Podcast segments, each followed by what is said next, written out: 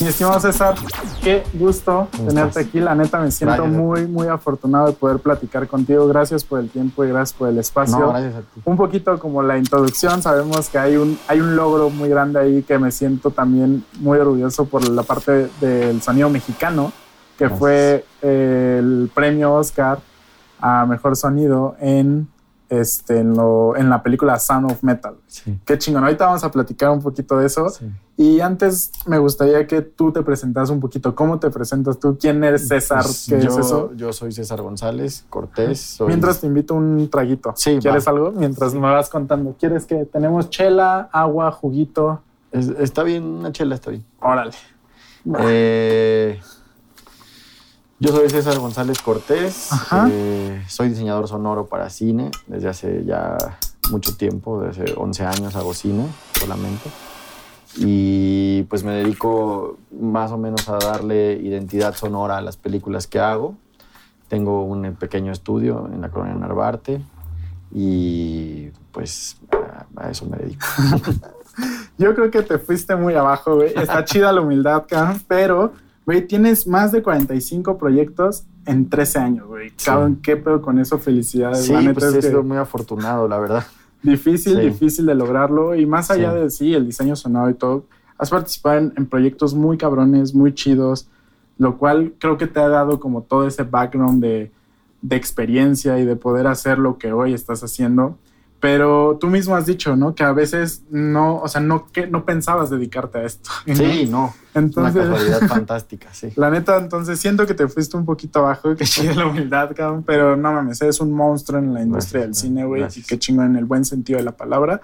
Vamos a, quiero entender un poquito de dónde vienes, o sea, quién es mm. César y, dónde ha estado todo este tiempo y cómo es que ha, ha llegado a trabajar en proyectos así de grandes? Pues todo ha sido muy casual en realidad. O sea, eh, yo empecé eh, mi carrera muy joven, tuve esa fortuna también, como eh, en mi casa no se dedican a, nada artístico, yo crecí en un barrio periférico de la Ciudad de México y pues mis papás, los dos son ingenieros, uno del Politécnico, el otro de la UAM. Eh, y entonces, pues, en realidad yo crecí en una casa como muy orientada más a, pues ni siquiera a la ciencia, sino mucho a la ingeniería, a la resolución de problemas, a toda esta cuestión mucho más racional. Y por alguna razón misteriosa, desde muy niño yo desarrollé un interés muy grande por, por los, las cosas artísticas, ¿no? En realidad. Entonces... Em, ¿Artísticas en qué sentido le llamarías? Pues mira, yo creo que mi primer interés fue la música Mm, un poco porque era lo que había cercano, o sea, sí tenía familiares que tocaban algún instrumento, algún primo, algún tío tocaba algún instrumento, cosas así. Y de pronto sí me interesaba tocar algún instrumento y em, aprendí muy chico a tocarlo, como ellos me enseñaron primero y luego me metí a clases como ya sabes en las tardes, después de la escuela y así. Y me fue interesando mucho a un nivel muy grande que se volvió como mi obsesión un poco. Tocas la guitarra. Tocaba la guitarra, sí, también toqué la guitarra un poco por casual, porque era lo que había. O sea, o sea, como que no fue de estas familias en las que me querían meter a clases de música y me dijeron qué instrumento quieres coger, sino era como había alguien que tocaba la guitarra, eso era lo que era cercano, a mí me interesaba tocar, yo toqué, ¿no?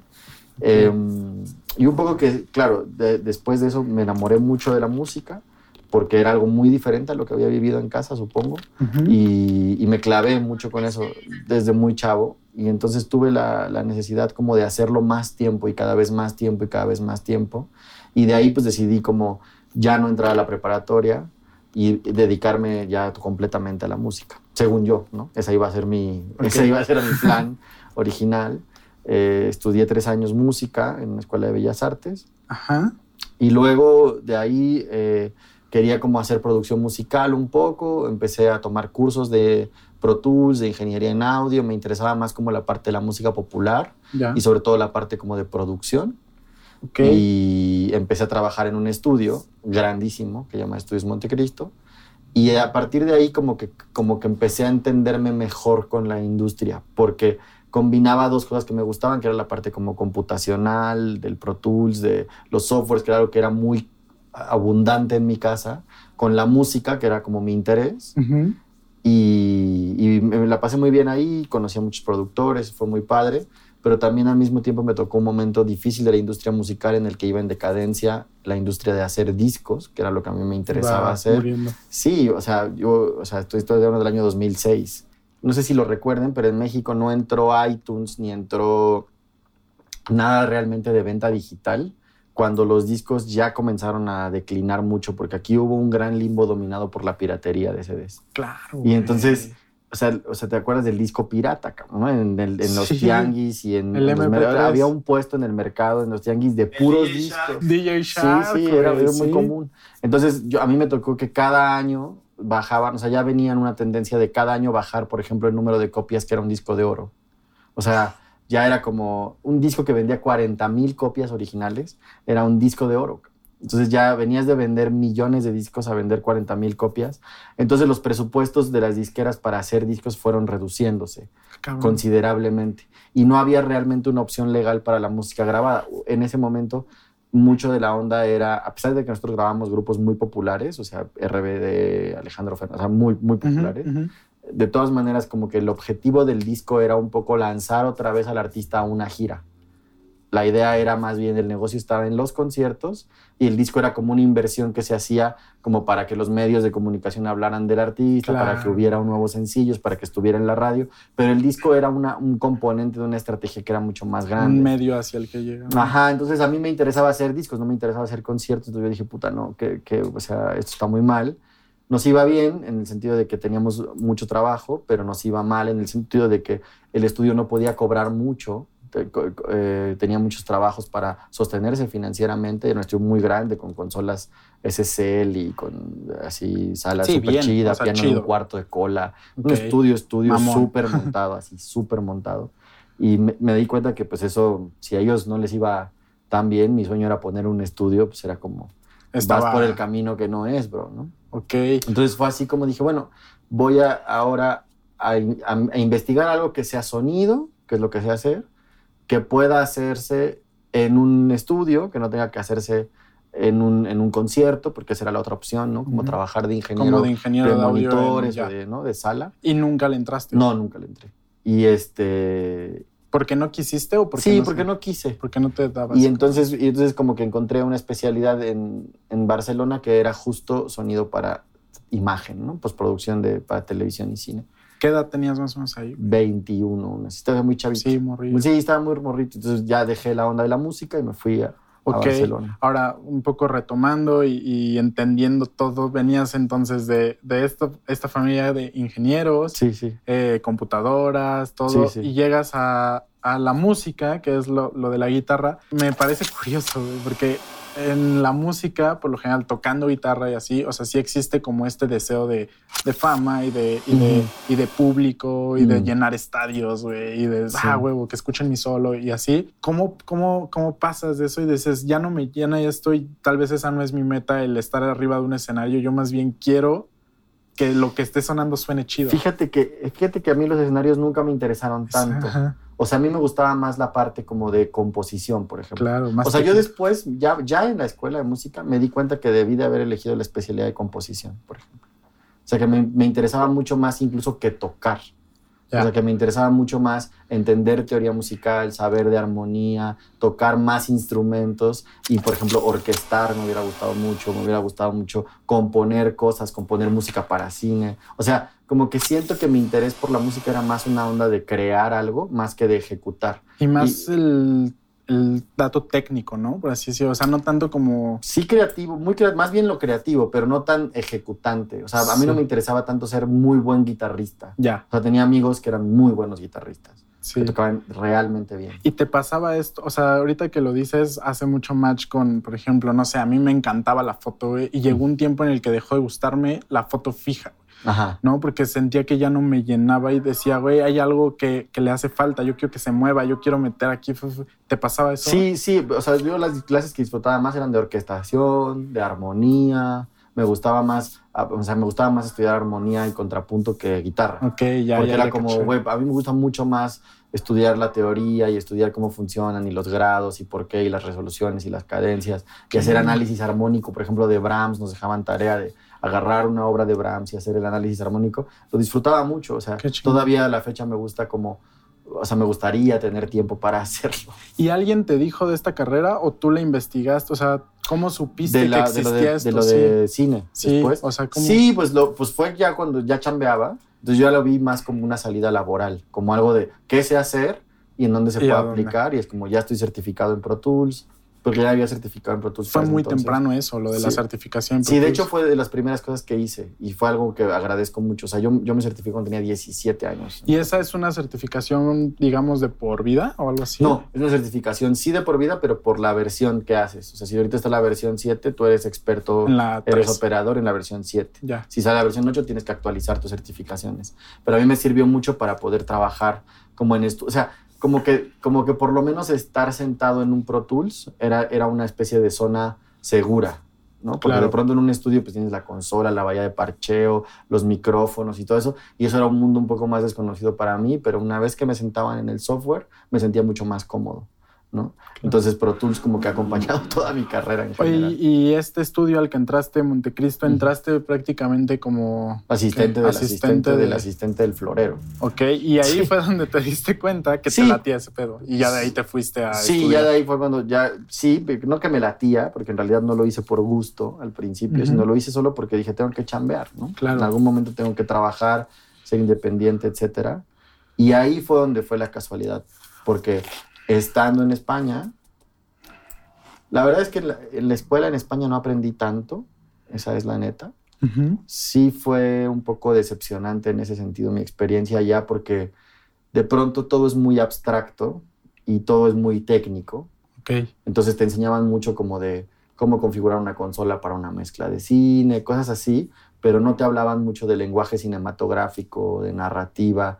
Entonces era como muy técnico y eras como muy de operador de Pro Tools, pero solamente subir y bajar faders y saber cómo abrir un, un AF, un OMF, todo era muy técnico. En sí, ok, sentido. sabes usarlo, pero de ahí a que hagas lo tuyo Sí. te va a llevar tiempo. Sobre todo cuando volví a México, volví recomendado de allá de un maestro mío, me recomendó en un estudio aquí, que fue donde realmente aprendí, ¿no? Que fue con Cristian Mansuto. Y él fue el que me enseñó cómo realmente hacer sonido para cine. O sea, él hacía sonido para cine, sobre todo hacía sonido para video como arte contemporáneo. También hacíamos largos, pero en ese entonces hacían menos largos en el país. Y eso ya era el año como 2009, cuando regresé. Y entonces era muy interesante que él sí tenía esta concepción del sonido como una parte integral del audiovisual. Y ahí fue donde realmente fue como, ah, esto sí está mucho más chido que hacer música. O sea, aquí sí se va a sí poner bueno, sí, o sea, pero fue después, o sea, fue yo lo primero lo vi como una salida. Creo que hay mucha gente que está en esa en ese camino en México que estudian ingeniería en audio y les gusta mucho más producir discos y piensan más en mezclar discos y ven hacer cine y tele como algo para ganar dinero Claro. mientras hacen música. Tengo muchos conocidos, justo, Es que es ¿eh? muy Está- común. Está, común. Pero a mí me, o sea, yo creo que yo ya ahora ya no haría un disco. O sea, ahora yo prefiero mil veces el cine. ¿No? Ok. O sea, sí, a mí sí me cambió la vida en ese sentido. Por eso digo que fue una casualidad. Porque fue como que buscando la chuleta, de pronto encontré eso y dije, no, esto sí está, o sea, esto sí está muy chido. Y también me di cuenta del tamaño de mi ignorancia, que eso le agradezco mucho a Cristian. O sea, que me di cuenta que yo no sabía nada de imagen, no sabía nada de guion, no sabía nada de desarrollo de personaje, no sabía nada de narrativa. Y pues que era un protulero, ¿no? Era como un operador de Pro Tools muy avanzado si quieres, pero que no tenía idea de cómo cuál es el discurso audiovisual y qué significa. Y ahí fue donde me di cuenta que tenía que estudiar eso. Ok, ahí, ahí se despertó tu parte creativa. Pues, o sea, como de cinematográfica, sí. Claro, como de decir, ok, ya, ok, esto Sí. me gusta, de aquí le sé Sí. y ahora puedo hacer. Sobre como- todo, ¿sabes qué me pasaba? Algo era muy curioso porque yo trabajaba, o sea, estaba chavo todavía, tenía 23 años.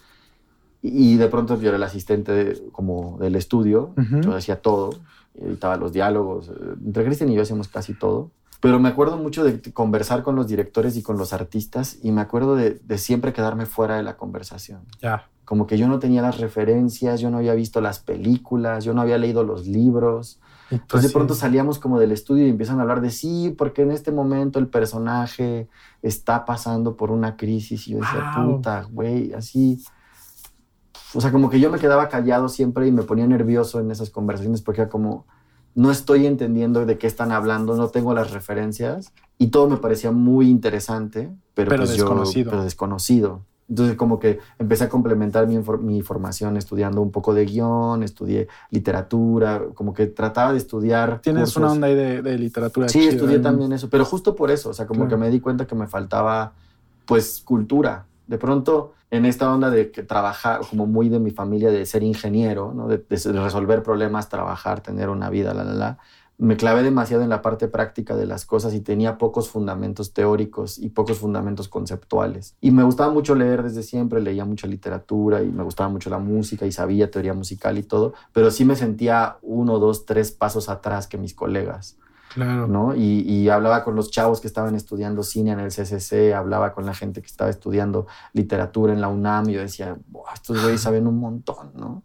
Y yo pues solo sé hacer cosas pero no tengo referencias. Está cabrón, porque ahorita más adelante vamos a platicar de, un término que a mí me encanta que hiciste en, bueno, que, que, está ahí una propuesta en Sound of Metal y cosas así, mm. que es música extradigética y digética y así. Mm, y, y, justo, ¿no? O sea, ahora dominas eso y es como, güey, ¿qué pedo? Y antes no lo conocías, está cabrón, es un arco durísimo y, y sobre todo como muy inspiracional, güey. O sea, creo que está chingón porque dices, güey, eso es esas son las ganas, el hambre y las ganas de hacer cosas chidas. Güey. También tuve suerte, o sea, también tuve suerte porque también eh, siempre pienso qué hubiera pasado, digo, todo mi respeto a la gente que lo hace, pero qué hubiera pasado si en vez de llegar a un estudio que hacía cosas artísticas, hubiera llegado a un estudio que hacía publicidad, por ejemplo. Totalmente. O sea, no hubiera sido el mismo reto desde el punto de vista eh, artístico. Claro. Entonces también las influencias, ¿no? Creo que importa mucho también por eso reconocer a los maestros y reconocer a la gente que de una forma o de otra te enseña el camino, porque sin haber tenido ese referente, quizá yo hubiera llegado a un estudio en donde lo importante era operar rápido Pro Tools, cumplir con ciertos niveles para televisión, hacer comerciales de bimbo, y nunca me hubiera hecho la pregunta de qué significa un desarrollo de personaje en una película. Claro. O sea, porque no hubiera tenido la necesidad. Sí, un, poco fue a dónde llegaste y todo sí, eso. Oye, es muy eh, importante. Me, me, me, gustaría hacer una pregunta que es como súper eh, importante para este programa. ¿Qué es la creatividad para ti? Sabemos que es una pregunta subjetiva y mm. como muy ambigua y muy abierta, pero para ti, que me hablas de que fue ese momento, ¿qué fue la creatividad? O sea, ¿qué, ¿cómo definirías la creatividad hoy en día para ti? Pues ahora, ahora creo que tengo una definición más compleja. No sé, no sé, no sé en ese momento qué pensaba, no me acuerdo. Eh, ahora he estado leyendo mucho acerca de la imaginación. Ahora he estado, estuve, he estado leyendo como lo que decía Aristóteles sobre la imaginación. Por alguna razón he terminado últimamente estos dos meses con textos de la imaginación. Y yo ahora vinculo mucho eh, como no solo la creatividad, sino como todas las empresas humanas con la imaginación. O sea, lo que ahora, lo que ahora me he dado cuenta es que quizá una cualidad humana o lo que nos hace humanos es poder imaginar cosas. ¿A qué me refiero? O sea, como la, la capacidad que tiene la mente para poner algo que no está ocurriendo frente a los ojos. Sin, por ejemplo, un recuerdo, que es también una forma de imaginar, porque la memoria también es una manera de traer imágenes pero también ser creativo implica pensar en las posibilidades. Entonces también es un acto de la imaginación, porque es como yo puedo poner este sillón así, o puede ser naranja, o puede ser rojo, y antes de traer el sillón rojo aquí, lo, puedo visualizar.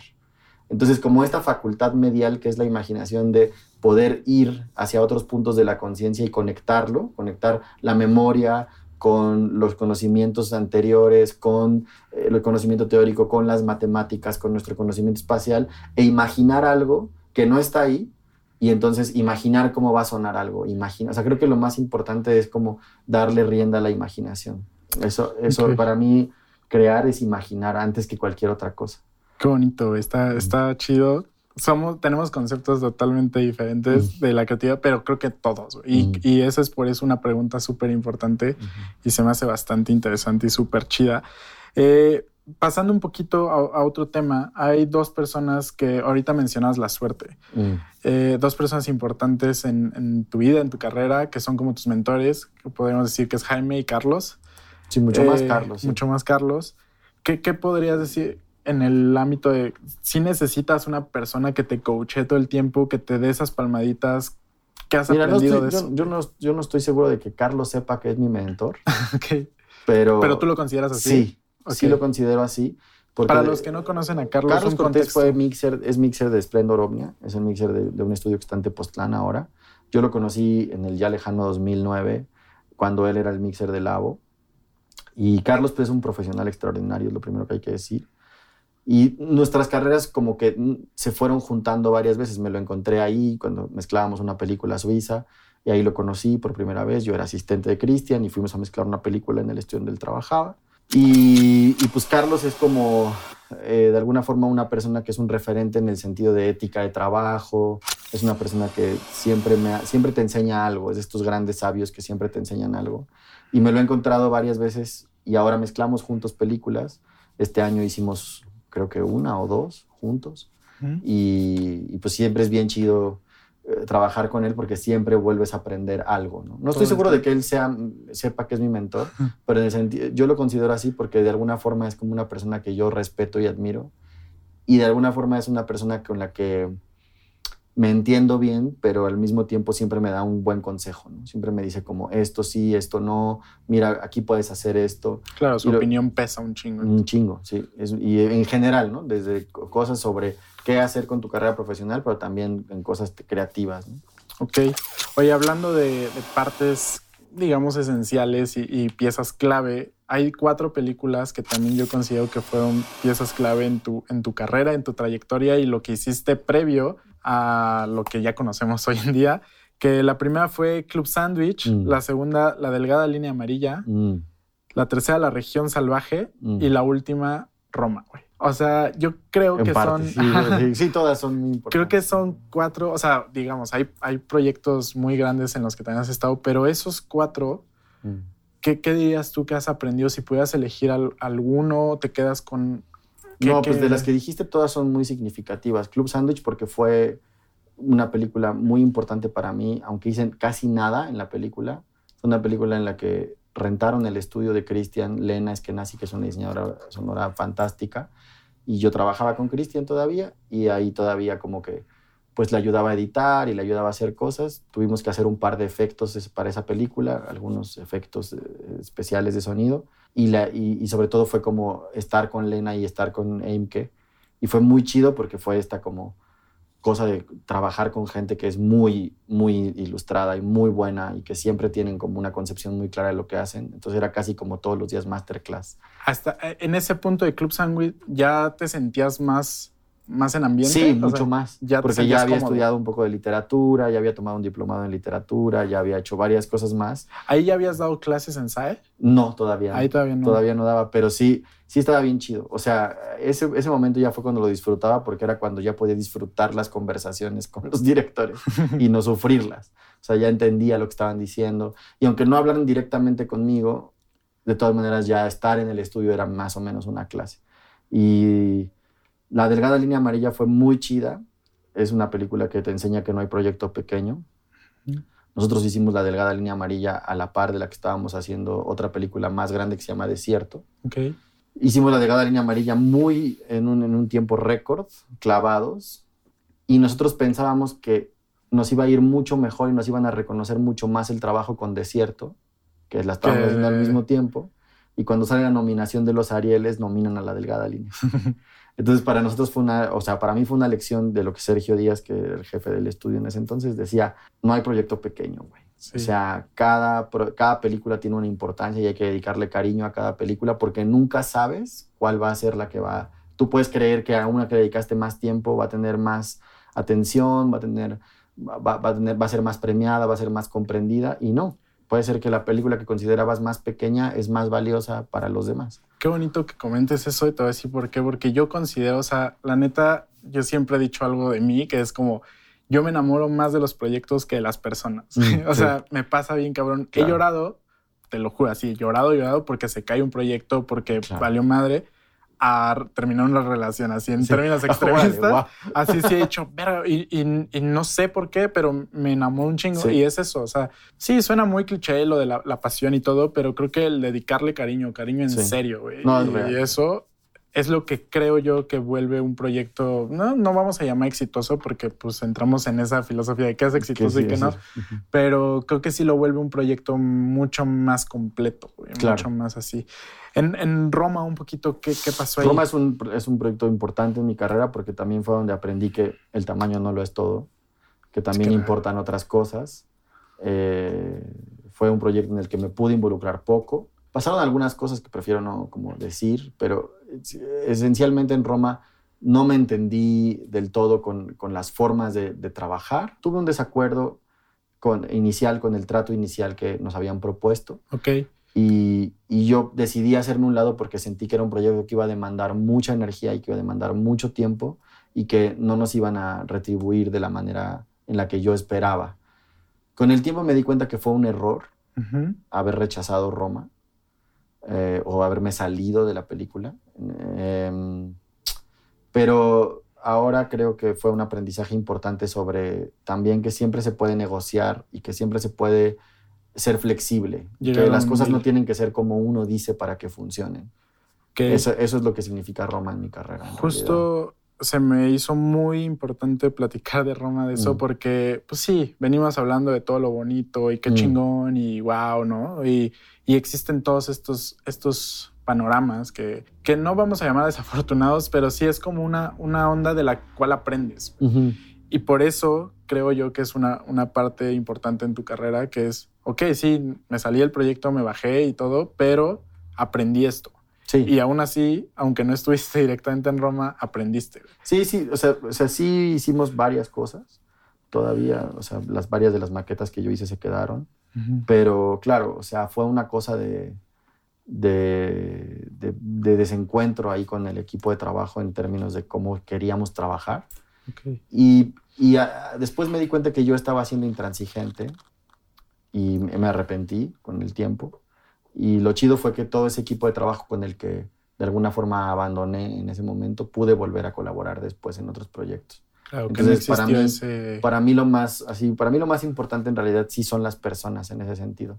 Entonces como que pude volver a trabajar con Sergio, pude volver a trabajar con Javier Quesada, pude y todos me recibieron bien y todos me trataron bien después. Que eso es súper importante, ¿no? Que hay veces que está muy pues no está tan chido que a veces las personas toman un poco de rencor en la industria, y así es como, güey, no, si no estuviste ahí, vaya. Y qué chido que, que, no fue el caso. O sea, creo que está. Y eso es algo que creo que todos, no importa la industria en la que estés, creo que tienes que aprender. O sea, estamos aquí por el proyecto, no estoy aquí por caerte chido. Si nos llevamos chido en el camino, pues qué chingón. No, y también que justo sí había una relación. Sí, una sinergia. Yo con ellos, sí, yo con ellos había hecho ya, yo con ellos hice la delgada línea, con ellos hice el desierto, con ellos hice la región salvaje. O sea, con ellos había hecho muchas pelis. Entonces, sí, ya existía una relación de años. una relación de años, de complicidad, de solucionar problemas juntos. Y de pronto yo me, me bajé del barco en, en, en, una cosa medio berrinchuda de mi parte. Y fue muy chido que ellos también dijeran, bueno, ok, pues ese güey no quiso. Se entendió. Y... O sea, ok, no quiso hacer la película, va, pero haremos otras. claro, y una cosa es la chamba y otra cosa es cómo me lleve yo contigo. Sí, sí. Sí, por mucho tiempo pensé que Sergio estaba como medio mal conmigo y al contrario, Sergio siempre me trató muy bien. En todas estas, que, platicamos estas cuatro, ya estabas haciendo diseño sonoro al 100%. Lo que pasa es que el diseño sonoro se divide en partes, es lo primero que hay que decir. El diseño sonoro, hay un diseñador sonoro normalmente en las películas y después hay especialistas que trabajan para el diseñador sonoro. O sea, hay un editor de diálogos que se encarga solamente de, los diálogos, otro editor de foley o editores de foley, editores de efectos, editores de ambientes. Claro. Entonces, como que las películas se subdividen en un trabajo y yo durante ese tiempo editaba eh, diálogos o efectos o ambientes para Sergio Díaz, como editaba con, para Cristian. Y justo después de Roma fue cuando abrí mi estudio y empecé a ser yo el diseñador sonoro de las películas. O sea, los directores ya me empezaron a buscar directamente a mí para, para trabajar hacer contigo y así. entonces, ok, y ahí es cuando sucede Sound of Metal. Sí, pero de Sound of Metal yo todavía soy editor. En realidad, o sea, yo no soy el diseñador sonoro. El diseñador sonoro. Ya que estamos hablando un poquito de, de Sound of Metal, es que hay mucho de qué hablar de eso y, y, te digo, o sea, la neta no quisiera llamarlo como el proyecto más grande porque creo que has estado en proyectos increíbles y todo. Sí ha sido el de más renombre porque, pues, o sea, ganó los Oscar y así fue eh, algo muy chingón. ¿Qué dirías tú en cuestión comparativa de, por ejemplo, el set? Me refiero, no sé, tú has dicho muchas veces que no te late el set, no, te gusta estar en set y, y así hablemos del set y entiendas un poco como producción en general. ¿Dirías que tú viste que iba a ser un putazo así? No. O sea, nada. No, no, o sea, no. Es que es esta cosa que te digo que Sergio me enseñó que... Me voy a abrir una chela para ese tema para mientras. No hay proyecto pequeño. O sea, nunca sabes en dónde va a estar. O sea, yo estuve involucrado en Sound of Metal en una primera etapa. La película la mezclaron varias veces. La película ya estaba mezclada por Carlos Cortés y por Nicolás, que son el diseñador y el mixer originales. Y después incorporaron Michelle y Jaime y le dieron otra vuelta a la película. Entonces fue una película que se trabajó muchas veces. Cuando llegamos nosotros a ella era una película independiente, era una película gringa, era una película chida, una buena película, pero no, nunca imaginamos. Y con Nomadland lo que pasó fue... También otra, otra grande. Que me pasaron el mismo año. Y, y, con Nomadland lo interesante fue que... O sea, Nomadland sí es la película más bonita que he hecho. En cuestión todo, o sea... O sea, es la película que más me gusta a mí como espectador. O sea, si yo hubiera ido al cine... Lo hubieras disfrutado. Lo hubiera, o sea, muchas películas que he hecho las he disfrutado. Sound of Metal, La Región Salvaje que dijiste. Hay varias pelis que he hecho que me gustan como películas. Pero Nomadland sí fue desde el día que me acuerdo que nos mandaron la imagen, que ahora te cuento cómo me invitaron a la película. Yo no sabía nada, nada, no me habían dicho nada de la película. Me dijeron, ¿le entras o no? Sí, lo hice con Sergio. Me dijo, Sergio, necesitamos que alguien que haga paisajes sonoros ¿no? Vas a ser parte de un equipo, bla, bla, bla. Ya venías de la experiencia de Roma y dijiste, ni madres que me va. Y dije, ahora sí lo voy a hacer. Me dijo, pero no, es una película que no te puedo decir de qué va, no te puedo decir de quién es, solo te puedo decir que es gringa. Y, si hagas berrinche y te va Y si aceptas, güey, y si aceptas, va, o sea, la hacemos. Te mando la imagen. Y acepté sin verla. Ok. Y cuando la vi, me acuerdo que dije, puta, sí, muy, o sea, es una película extraordinariamente bella, ¿no? Y, claro, cuando ya la hice, pues fue muy disfrutable de hacer porque me tocó hacer muchos paisajes sonoros y eran, o sea, una película road movie de 11 estados de Estados Unidos y de pronto pues diseñar pues, South Dakota, diseñar el mar del Pacífico, diseñar... Estuvo, fue así alucinante, es un viaje. Aparte, justo las locaciones y, el, y justo, o sea, los paisajes de nomás... Y además la hice en la pandemia. Entonces estábamos encerrados, yo no salía ni al súper Iba del estudio a mi casa y de la casa al estudio. Y Nomadland era mi manera de viajar. O sea, porque al final era como, ahora vamos a construir, ¿sabes? Este, Arizona en el invierno. Qué chingón. Entonces, como ponte a investigar los pájaros de Arizona en el invierno. Aldara me ayudó mucho, en ese entonces era mi asistente, y me ayudaba mucho como a decir, a ver, pues encontré estos pájaros de Arizona, encontré tales cosas. Y era, era muy, fue muy chido en ese sentido, como era, era nuestra forma de viajar en realidad. No, salíamos mucho y, fue, fue chido, fue chido. Está, está bastante interesante, qué chido. O sea, la neta es que es una historia muy bonita en, la pandemia, güey. No había escuchado una historia tan chida en pandemia, o sea, de viajes y sí. Pero, güey, algo tan clavado, tan inmersivo, porque pues ahorita lo tratamos así como por encimita, güey. Pero no mames, o sea, meter todos los sonidos que conlleva eso. No, y en ese tiempo. Exacto. O sea, en ese momento yo no sabía si íbamos a sobrevivir como estudio. O sea, era un, fue un momento súper especial. O sea, fue la primera cosa que hice después del confinamiento. O sea, yo estuve confinado 100 días en mi casa sin salir. Me hablaron para Nomadland. Empecé a hacer Nomadland y de ahí ya no regresé a confinamiento. Pero, o sea, sí en esos 100 días dije, puta, güey, es posible que no la armemos. Ah, qué cabrón. Oye, este, justo de, bueno, regresando un poquito al tema de, Sound of Metal, hay una pregunta que es, que es obligada en el sentido de, ¿Qué, complicación le veías tú? Eh, no, yo, hice la parte de la edición de diálogos. De diálogo. De la parte de edición de diálogos. Pues era un directo que había que trabajarlo mucho. Eh, fue difícil hacer la edición de diálogos porque el directo no venía muy bien cuidado. Ya. En realidad. Em, Fíjate eso, o sea, sí, que decías, no venía muy bien cuidado y y había poco tiempo para hacerla. Era una película con pocos diálogos, ¿no? Para los que ya la vieron, pues, es una película que ocurre mucho tiempo en, en, silencio, ¿no? Por lenguaje de sordos. Y Nicolás y yo, que es el supervisor, no habíamos trabajado antes juntos, era nuestra primera película juntos. Él es francés, yo soy mexicano, entonces hubo ahí como varias cosas de como, uff, fue muy poco tiempo, ponernos de acuerdo, avanzar. Y una vez que yo entregué mi trabajo, ellos se quedaron haciendo toda la parte creativa, ¿no? Que ahí Nicolás y y Carolina Santana son los que realmente trabajaron toda pues hicieron como una propuesta sonora increíble que venía muy desde el montaje que un poco la, cuestión con Sound of Metal es que es una película que te enseña las posibilidades del sonido desde el guion.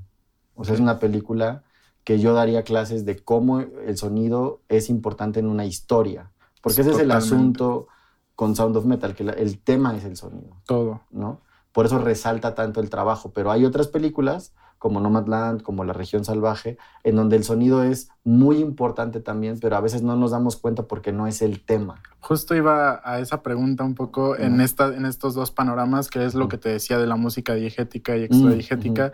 ¿Tú, ¿Tú qué prefieres hoy en día? O sea, sé que son lenguajes totalmente diferentes y sirven para dos cosas, pero ¿qué te gusta más hacer a ti? ¿La, la parte diegética como de, Sound of Metal o la extradigética de...? Pues mira, o sea, en general el diseño sonoro es... depende de la película. O sea, como que he aprendido a no casarme con ideas propias. Porque un poco cuando eres el diseñador sonoro, algo que decías que es muy bonito es que trabajas para un proyecto. Entonces un poco que mis opiniones no cuentan. Incluso lo que les digo siempre a los editores que trabajan conmigo es, no importa si la película te gusta, a ti personalmente. Porque sí puedes hacer películas que no te gustan. Todos hemos hecho películas que no nos gustan. Pero como finalmente el diseño sonoro es algo creativo, sí tienes que dar una propuesta independiente de tu opinión de la película. Entonces, hay películas que necesitan mucha música, hay películas que no necesitan música, hay películas que necesitan que todo sea muy cinema verité, un sonido muy crudo, muy naturalista. Hay películas que se necesitan muchos efectos. Entonces yo hago lo que la película me pide. Ahora, ¿qué prefiero hacer? A mí me gusta mucho más el naturalismo. O sea, yo prefiero mucho más el diseño sonoro hipernaturalista, con todo súper real, muy crudo, todo regrabado, todo diseñado específicamente para la película, cada objeto grabado. Me gustan menos las películas efectistas, me gustan menos las películas de efectos y de, de explosiones y mucho CGI a mí personalmente, también como espectador me gustan más esas películas. Ok, sí, es, es que sí es una pregunta que es como, como importante y sobre todo, o sea, sí entiendes que hay cosas que te gustan y lo que dices, chance hay proyectos que no te encantan y así, en, en, ese sentido de, de, cosas que no te gustan hacer. Hoy en día me acabas de decir, yo ya no haría un disco. No. En, en la parte visual, ¿Qué, no, ¿qué diría, ¿qué, dirías todo? O sea, ¿no habría algo que dirías sí, no lo hago? Sí, no, lo, es que lo visual tiene otra onda. Y, cada proyecto. Ah, eso justamente, fíjate que uno de, los productores que conocí, así yo empezando en esto, eh, me enseñaba, ¿no? O sea, yo aprendí mucho de esta persona y justo me decía, eh, pues eso, o sea, la parte de cada proyecto es, es un aprendizaje nuevo. Nunca aquí, aquí en este mundo, eh, al menos en la parte audiovisual, nunca vas a dejar aprender porque cada proyecto te va a enseñar algo, ¿no? De pronto era, haces una peli y puta, güey, mañana va a haber una explosión y puta, mañana vamos a volar un helicóptero y puta, mañana le van a disparar a este güey, ¿no? O sea, y, son como retos y cosas y está, está bien chingón eso, Y sobre todo que, mira, yo tengo la fortuna de hacer películas y la verdad es que por cómo funciona el sistema mexicano, como dice Jaime Bach, cada película es un pequeño milagro. O sea, cada peli es, el resultado de muchos años de esfuerzo. Si lo piensas, no importa cómo esté financiada, pero si está financiada por Eficine o Focine o cualquiera de estos medios, es un director que lleva años con su guion, hizo una carpeta, metió los fondos, si tuvo, lo rechazaron seguramente un par de veces, luego le dieron los fondos y luego ya que le dieron los fondos pudo filmar y luego se acabó el dinero de la posta en el rodaje y luego tuvo que volver a pedir fondos y entonces cuando tiene que pedir fondos otra vez, entonces como que, o sea, no, no estás en posición de juzgar en realidad. Cada película, o sea, es un resultado de años de, chamba de alguien y, está, y es como de pronto siento que a veces como diseñadores sonoros no entendemos eso, o sea... Sí, todo es muy fugaz. Pues sí, porque tú estás 12, 15 semanas, 16 semanas sobre la película, haces el diseño sonoro, vas, la mezclas, la entregas, listo, siguiente película, ¿no? Yo hago, afortunadamente los últimos años he hecho cuatro o cinco pelis por año, ¿no? Pero un director hace una peli y pasan tres, cuatro años, cinco años antes de que haga la siguiente. Sí, y, eso estamos hablando de un director de... Que, ajá, un director que sí tenga suerte y guiones y tiempo. O sea, hay una serie de condiciones. Pero lo que quiero decir es como, si no le vas a dedicar la intensidad durante las 16 semanas que ellos le han dedicado durante cinco años, ya fracasaste. Por eso no estás en posición de juzgar, ¿ves? Porque ellos te están pidiendo que por cuatro meses le dediques el mismo cariño que ellos le han dedicado cinco, cinco años. Entonces es como, hay, un, hay una responsabilidad más allá de la chamba. Sí. Eso es algo que para mí es súper importante. Y, y, lo siento más con, ahora en mi carrera hago muchas primeras películas. Entonces lo siento más cuando es, imagínate la primera película de un director su primer docu, su primer largo. Sí, su ópera prima, su ópera de, prima. de que dices, güey, o sea, no, no nada más es el hacerlo, es las ganas y todo lo gente que, lleva años, güey. El esfuerzo. enteros, carpetas enteras. Qué bonito que vas, qué chingón. La neta, eh, o sea, poca gente, güey, se detiene a ver eso, ¿no? O sea, se detiene, ya es como, puta, güey, qué hueva este llamado, güey. Pues cabrón, no sabes todo lo Pero sabes que eso lo atribuyo justo a que tomé esas clases como de producción también. En algún momento tomé un diplomadillo de producción. Y como que te enseñan lo difícil que es producir. Claro. Y dices, ah, no mames. Entonces, o sea, no, no puedo yo estar por debajo del esfuerzo que ellos están poniendo. Y, está chido, la neta me hace mucho match con lo que decías de, pues sí, o sea, no hay proyecto pequeño, respetas un montón como el esfuerzo y, existe un cariño, o sea, todo va tomando como, como su forma. Oye, pasando a otros temas así como un poco más, más banales y más así, ¿cómo eres, por ejemplo, tú a la hora de ver una peli? ¿Y a qué voy con esto? O sea, como con no sé, a mí me pasa que yo no puedo ver una peli con, con novia, güey, porque de pronto es, güey, ¿ya viste esa foto? No mames, qué hermoso iluminaron ahí. Y tú eres así con el sonido. No. ¿No? Ni, En, ni en la vida cotidiana. O sea, no. te estás clavando todo el tiempo. No, no soy así. No. De, hecho, de hecho, por ejemplo, una de mis pelis favoritas que acabo de ver es Tenet. Vi Tenet. Y si les digo las condiciones en que vi Tenet, se ríen de mí. O sea, vi Tenet en un autocinema. O sea, porque mi chava quería ir al autocinema, no sé qué, vamos al autocinema, bla, bla, bla. Fuimos y nos dieron una bocina mono, ah. Bluetooth, una pantalla así, empezó a llover. ¿Qué es lo peor que le puedes hacer a un porque además la vez anterior que habíamos ido, eh, te conectabas como al, o sea, sintonizabas una estación de radio ah. y conectabas el audio del coche que no estaba tan mal, por lo menos era estéreo, ¿no? Pero esta bocina mono, entonces claro, Tenet es una película, es un peliculón. Obviamente prefiero ver las películas en su, en o sea, como fueron concebidas. Obviamente eh, me encanta el cine 5.1, Atmos y tal. Pero sí, o sea, sí me adapto también. O sea, sí entiendo también que los, que los modos de consumo, pues muchas veces son eso o no verla. Para la gente es, o la veo en mi casa, en Netflix, en una pantalla, en un rato que tengo, porque tengo hijos, tengo trabajo, tengo no sé qué, o, o no tengo tiempo de ir al cine, güey, no tengo tiempo de ir al cine, no tengo lana para ir al cine.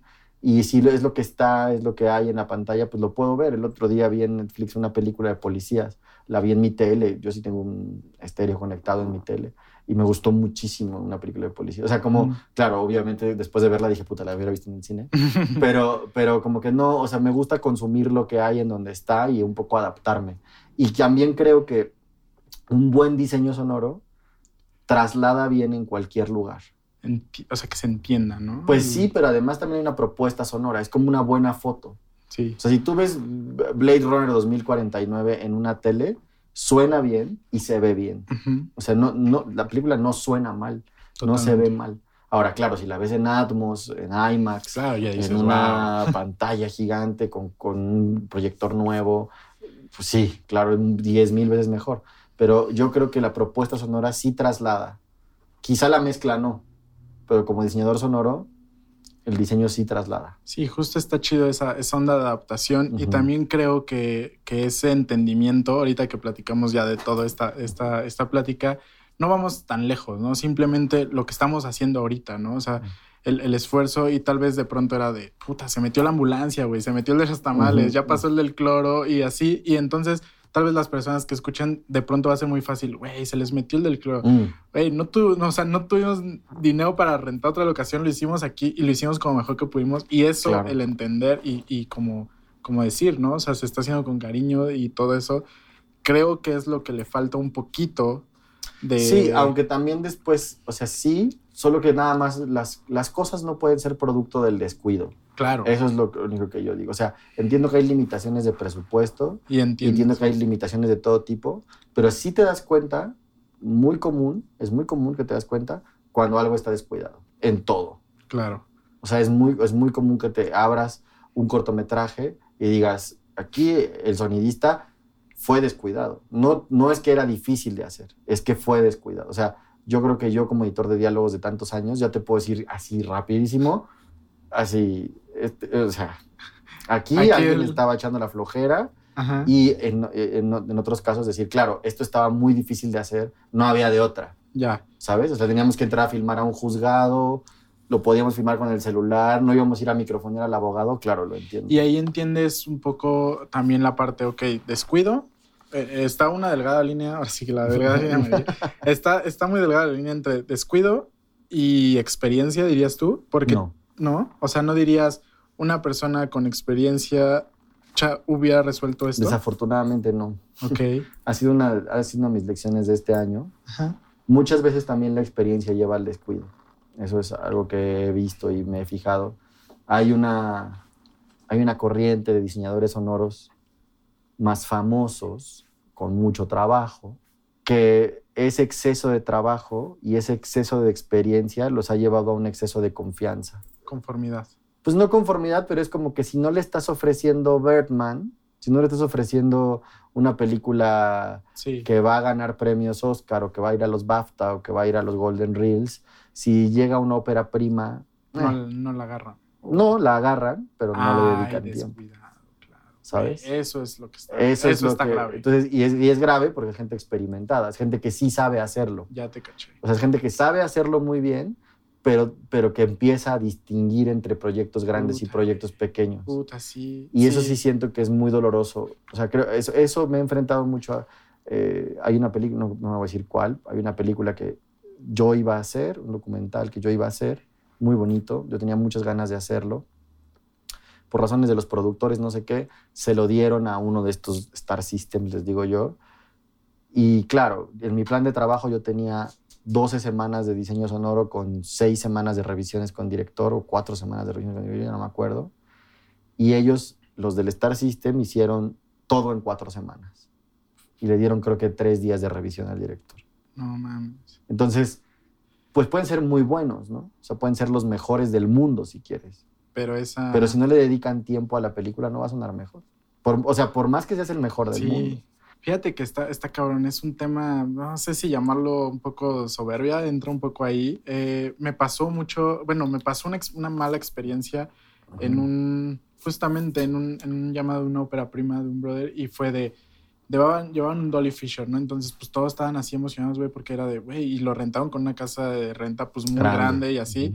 Y el operador de, del Dolly Fisher dijo así como, o sea, era un mamón, güey. O sea, era un, y era, brother, o sea, entiendo que tú tienes el Dolly Fisher todos los días, y lo operas en rodajes súper mamones, güey. James Bond. O sea, agarra el pedo, güey. Estás en una ópera prima. No, o sea, mamón en el sentido de que le pedías un movimiento horrible, güey. Y, y eso, eso ahí dije, güey, o sea, por. a veces la experiencia juega en contra. Qué ahora que lo dices me hace todo. Porque de pronto un joven, o sea, hay una, hay una curva. O sea, tú tienes que estar, trabajar con gente que está en el momento de tu carrera en el que tú estás, ¿sabes? Entonces, un director que yo admiro mucho, que se llama Pierre San Martín, dice algo como, a mí me gusta que la gente que va a hacer mi película mi película sea algo importante para ellos también. Yo no quiero al mejor diseñador sonoro, sino quiero a un buen diseñador sonoro al que mi película le sea importante porque es la primera peli que le dan completa, porque es la primera película de ficción grande que hace, porque es la primera película, o sea, porque hay algo importante. Si yo se la doy a alguien súper famoso que hace 20 películas por año, la va a hacer su asistente y siquiera la va a hacer él. Entonces de pronto a veces nos llevamos mucho por los nombres y por la experiencia y es importante que quien te presente un plan de trabajo y quien te presente una propuesta sea alguien que, que sientas que le va a dedicar cariño a tu proyecto, güey, que le va a dedicar la atención que tú le dedicaste. Claro, tiene que tener una experiencia y un talento porque a veces los jóvenes pues solo tienen ímpetu y ya no saben hacerlo y ya está. Pero, pero hay que encontrar siempre el balance entre experiencia, pero también cariño. Que esto que acabas de decir me recuerda un poquito y, yéndonos al otro lado del extremo que los jóvenes, y no me consta porque no lo sé, eh, existieron muchos, muchos mitos de la vez que el chivo iba a, fotografiar Roma y mm. que se fue con la peli de Terrence Malick mm. y en una, o sea, yo hice como mis conjeturas y fue así, en una de sus conferencias Chivo dice que le, o sea, le mama trabajar con Terrence Malick por el cariño y por y por la introspección y por la libertad creativa y por todo. Entonces me hizo todo el sentido del mundo decir, claro, güey, le habló Terrence y dijo, bueno, pues sí es mi compa Cuaron, pero disfruto mucho más trabajar con... Que a veces creo que eso es lo que pasa, o sea, lo malo de la post es que da la ilusión de que puedes hacer todos los proyectos simultáneos. El set te obliga a estar o en un set o en otro, ¿no? Pero nosotros a veces tenemos la tentación de hacer demasiados proyectos al mismo tiempo. Y yo creo que hay una sabiduría también en decir, no, güey, estoy cansado, no, no le voy a dedicar el tiempo que se merece a tu película, no, no tenemos el tiempo, no tenemos la lana, no tenemos los recursos, no puedo, no puedo. Saber decir no puedo hacerlo. Y no decir, voy a tomar tu película y la voy a poner a trabajar ahí a, las deshoras en la noche por los asistentes, solo por sí hacerla. Creo que a veces es, hay una vocación de demasiado hacer y a veces decir que no es sano. O también decir, este proyecto no es para mí. ¿No? O sea, a mí no me ha tocado todavía, pero puede pasar algún día que digas, güey, este proyecto yo no lo quiero hacer. O sea, no soy el, no soy el diseñador sonoro para este proyecto. Qué importante que digas eso y, mm. se me hace muy chido porque creo que lo estábamos olvidando y, bueno, creo que es algo que parece sencillo, que es difícil, pero que al mismo tiempo no está tan cabrón de hacerlo y creo que todo el mundo o sea, tendría que tener que lo que dificulta es la lana. Porque siempre tienes la tentación de cobrar más. Claro. Y siempre tienes la idea de, puta, pero es que si no acepto las cuatro películas ahorita, ¿qué tal que el año que entra no tengo películas? Entonces, e, es un balance ahí también. Pero sí creo que es una reflexión que nos hace falta. A veces no hacer es más sabio. Claro. Oye, eh, cerrando un poquito el tema y, con esto de, me, o sea, la industria, ya, ya hablamos todo lo bonito, lo malo y lo feo. ¿Qué dirías? O sea, siempre mencionas también que México tiene una clase mundial para hacer las cosas. Sí. Se me hace interesante. ¿Y qué dirías que, que hace falta para así es una muy buena pregunta. Elevar todo al full. Es, una, es una muy buena pregunta. No, no lo sé, así si lo supiera ya lo hubiera propuesto.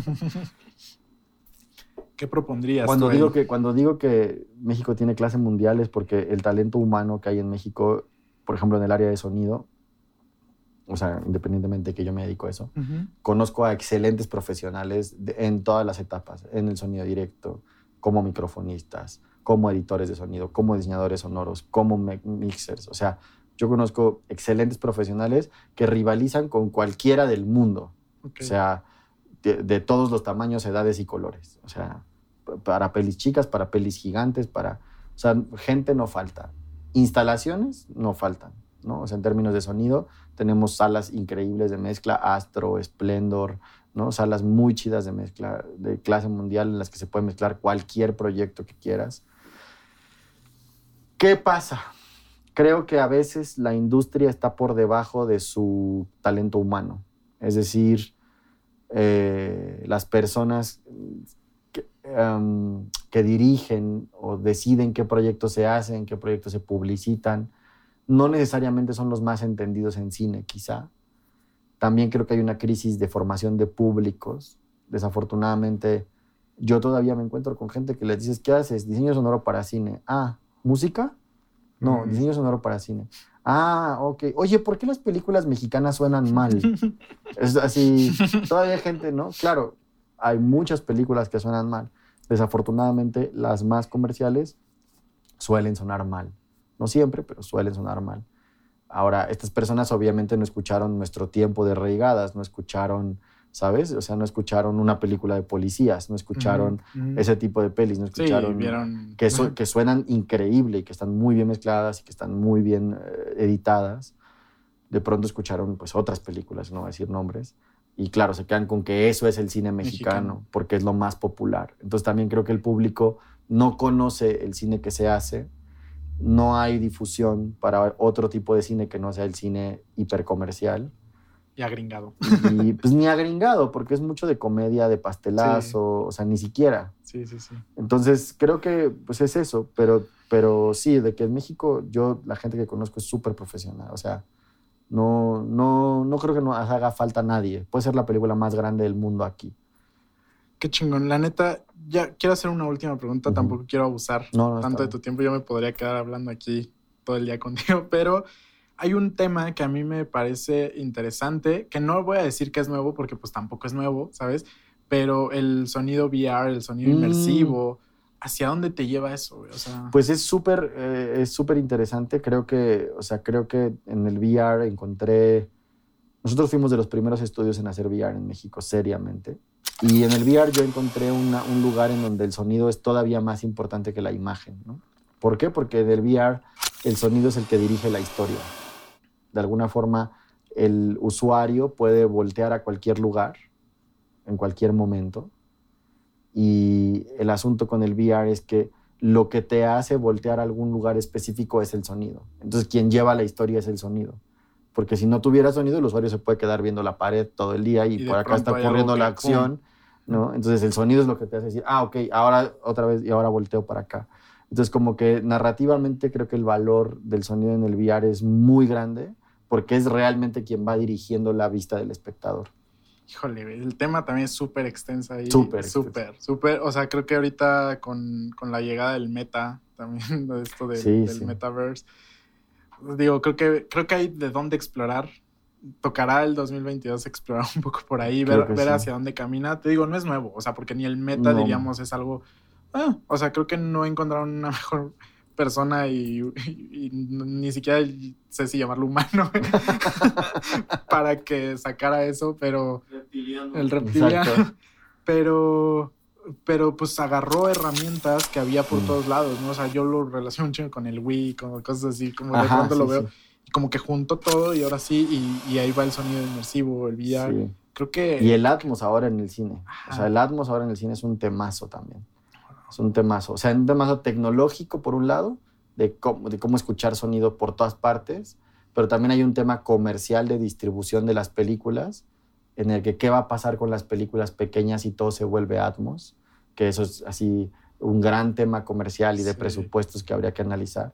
Entonces es muy interesante por un lado y muy chido, y luego por otro lado es cuidado, porque siempre está ahí el capitalismo acechando y cómo se puede privatizar todo y cómo es el logro que se hizo con democratizar el, cine con el DCP, que al final poder hacer tu mezcla 5.1 sin licencia y ponerla en cualquier lado, sí puede ser que si todo se volviera Atmos, hubiera una regresión a que ahora las películas para poder exhibirse en salas tengan que pagar la licencia de Atmos. Entonces, está muy chido, me encanta, pero por otro lado es como, sí, pero ¿qué, ¿para qué películas estamos pensando el Atmos?